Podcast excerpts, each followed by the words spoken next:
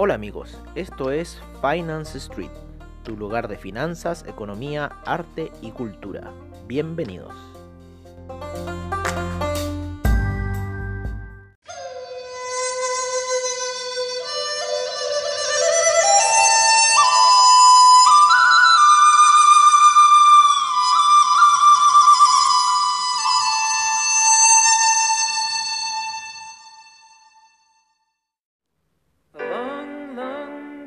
Ago, I can still remember how that music used to make me smile.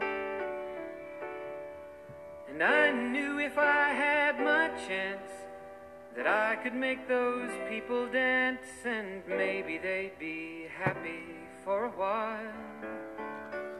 Hola amigos de Finance Street bienvenidos a la previa de mercados al estilo de Finance Street, obviamente, ¿no? Qué mejor con esta canción American Pie para poder un poco ver lo que está sucediendo. Primero, lo que está sucediendo en el mercado es que eh, hubieron rumores de que Donald Trump, o sea, no rumores, son noticias ya de que Donald Trump se contaminó con el COVID-19. ¿Vale? Con lo cual tiene que aplicar cuarentena. con lo cual se genera una incertidumbre en lo que es el gobierno de Estados Unidos. Eh, y bueno, esa incertidumbre eh, va a reflejarse netamente en los mercados. Ya se vio reflejado en los mercados durante la noche. Los japos hicieron su ataque kamikaze. ¿Vale? Porque son unos malditos. Hicieron su ataque kamikaze durante la noche. Eso que cuando todos están durmiendo, 1 de la mañana, 12 de la noche, horario de Nueva York, más o menos como a la hora que ellos empiezan a tradear, porque son a las 9 no les gusta, ¿no? Después de las 12, a la hora de las 2, cuando van a cerrar el mercado a ellos les gusta empezar a tradear. Y eh, hicieron desplomar el Nasdaq, ¿no? Eh, hicieron, eh, yo creo, desplomar el S&P, ¿no es cierto? Llegó a los niveles técnicos que nosotros estábamos diciendo, la media de 50 periodos, o sea, la resistencia en 4 horas se generó en el S&P, en el Dow Jones, en el Nasdaq fue un poco más alto, ¿no? Porque estaba ya pasando esa, esa resistencia y fue ubicarse como en la media de 20 periodos como soporte, ¿vale? Las otras están un poco más bajo, sin embargo está ahí tratando de soportarse porque igual la había reventado hacia la baja y está ya a niveles de 11.351 luego de haber estado en los 11.500, ¿vale? Tenemos también el petróleo que se ha caído durante la noche bastante, ¿no? Ya casi llegando a los niveles de 36 y recordar que los niveles de 36 con, les decimos inmediatamente, 36 con 24 pueden generar un stop loss aún, un sell stop aún mayor. Así que habría que estar atento a esos niveles en el petróleo, quizás pueda ser hoy, pueda ser mañana, pero el petróleo que retrocedió, retrocedió, ¿vale? Era un poco nuestra visión que tenemos para el mes, ¿no es cierto?, de retroceso en cuanto al petróleo, porque este ya no va a soportar más y ya las cosas están yendo. El que está cayendo es el café. Sigue en su caída, empezó caída y va a seguir cayendo durante el día, así que los niveles de 99 pueden ser una realidad hoy. Nadie lo sabe. ¿Vale? Nos vamos a ir un poco a cómo están los índices europeos. No han reaccionado mucho con la noticia de Donald Trump fueron más los índices norteamericanos, se encuentran bastante laterales los índices europeos, el DAX, respetando como siempre la resistencia que se generó con las medias móviles, ya empezando a tirar un camino bajista, así que veamos si es que el DAX no quiere ir a buscar niveles más bajos de 12.300, ¿vale? Sería un buen piso para el DAX y si revienta eso va a seguir para abajo.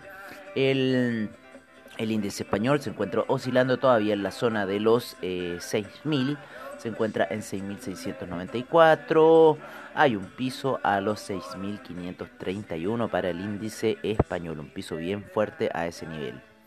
Pobre índice español, no ha querido despegar para nada, para nada. Seguimos con el oro. El oro tuvo, parece, fuertes oscilaciones durante la noche con esta noticia de Donald Trump le dio un primer impulso bajista, venía cayendo durante la noche. Sin embargo, al parecer esta noticia fue demasiado grande, lo cual hizo que se apoyara en la media de 50 periodos en gráficos de una hora. ¿Vale? Y le dio un impulso alcista llevándolo a la zona de los 1908. luego de haber estado en los 1890 durante la noche. Así que el oro tenemos grandes probabilidades de que siga subiendo. Pero un poco quiero que se den cuenta de que como, cómo es de coludía esta cuestión, cómo se generan noticias para que, eso es lo que yo me he dado cuenta después de tantos años viendo estas cosas, de cómo tú ves que hay, hay situaciones que, oh, dices, sí, esto ya va a reventar, pero ¿cómo iría a reventar? Donald Trump de David. Tal eh, planta petrolera se reventó. Tal situación quedó eh, en, en, en descalabro. Tal otra cuestión pasa. Siempre ocurren cosas dentro del mercado que gatillan esto. Es como magia. Si yo eso los digo, es como magia. Uno está viendo las gráficas y de repente hay una situación en el mercado que lo gatilla así de forma pero extraordinaria.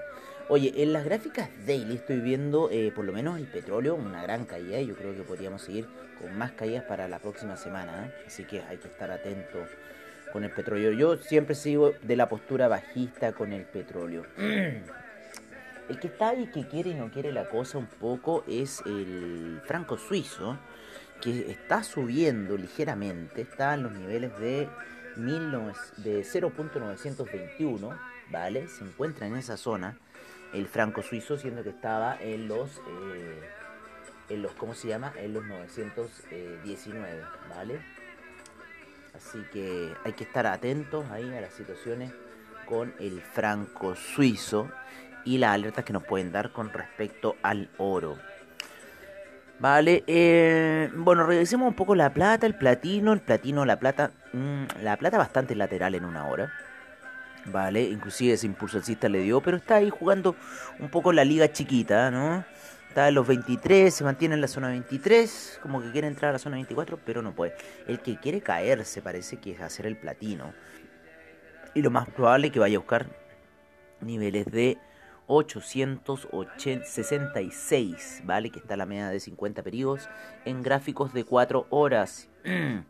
¿Vale? Para si viéramos una caída dentro de esos metales, podríamos quizás ver una caída dentro del oro, con lo cual el precio del franco suizo empezaría a subir.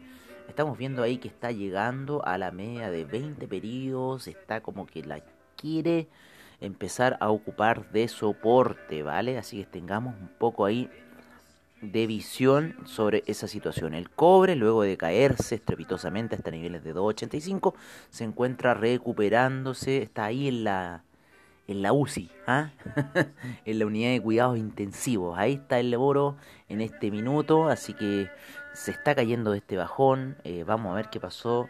Eh, vamos a ver si esta noticia del Donald Trump va a evolucionar más. Hoy día recuerden que es el non-fan payroll la noticia más importante que hemos estado esperando la semana, un poco para decirle a ustedes que el ADP, que es como la previa del non-fan payroll, eso salió positivo en 749 mil.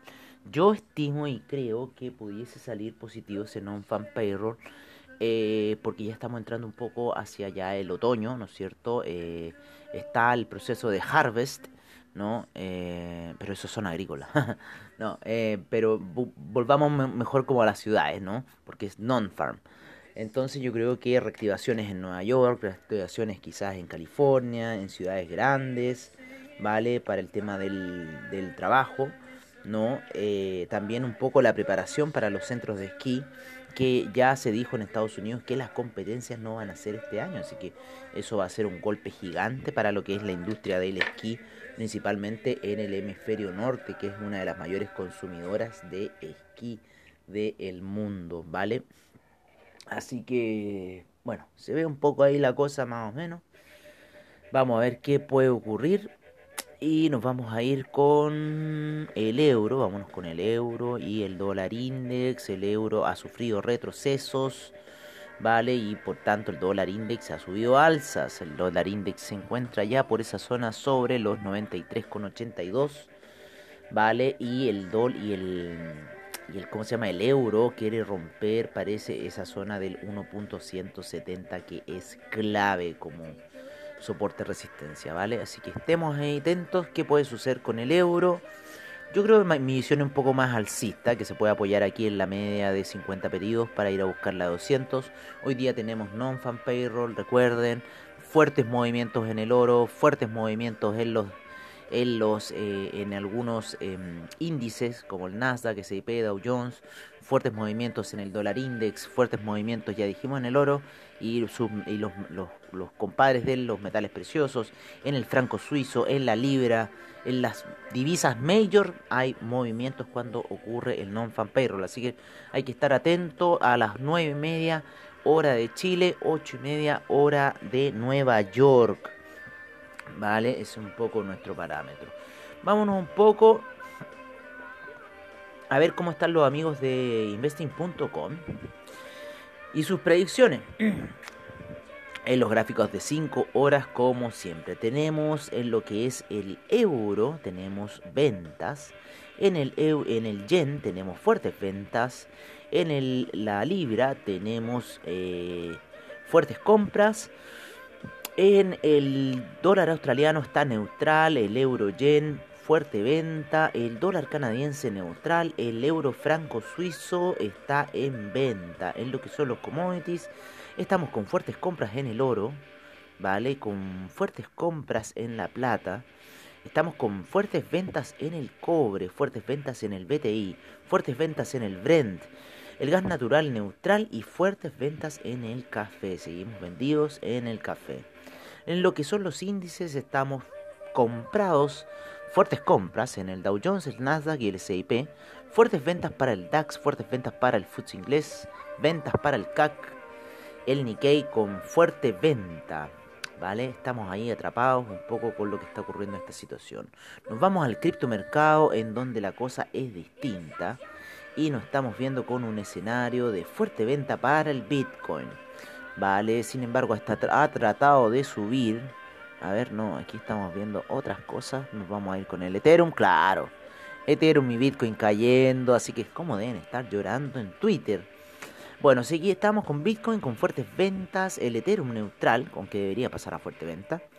El Bitcoin Cash, mm, fuerte venta. El Litecoin también debería pasar a venta. Todas las criptomonedas deberían pasar a venta. El Ripple Em, neutral, el Bitcoin Euro en fuerte venta, Ethereum Euro fuerte venta, el Bitcoin Cash Bitcoin fuerte venta, así que eso puede significar que vienen más desplomes para esta situación con las criptomonedas, amigos míos, ¿vale?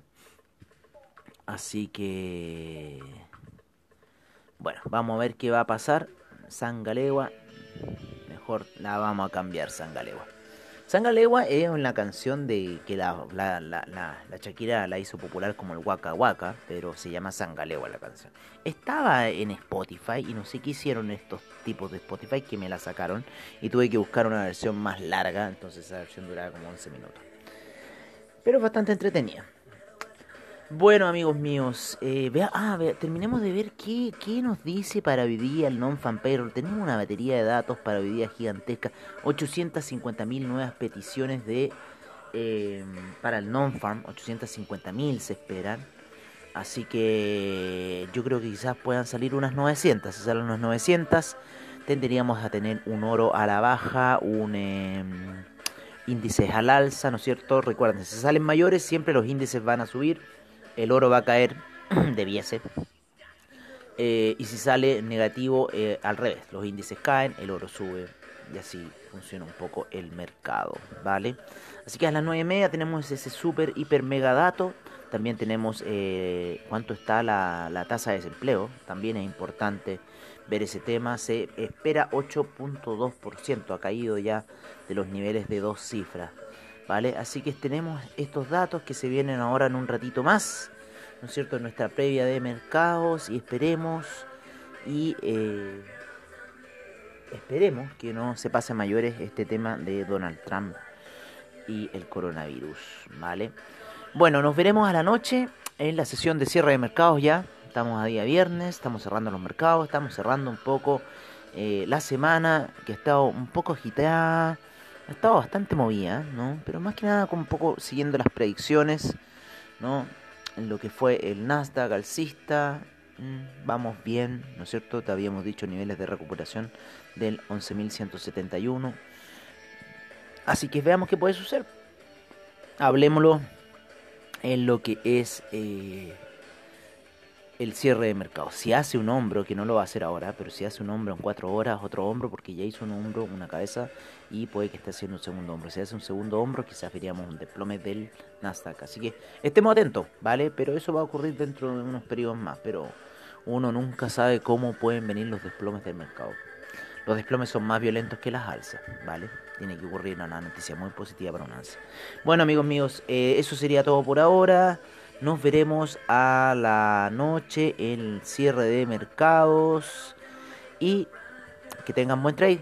Cuídense y no se palanquen mucho.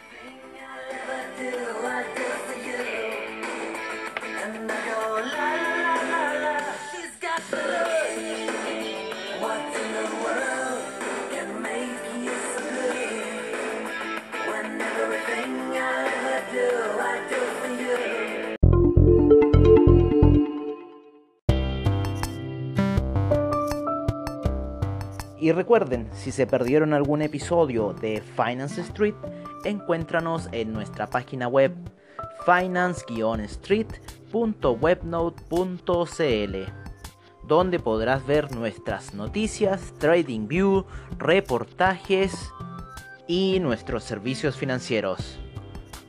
Recuerda finance-street.webnote.cl. Los esperamos.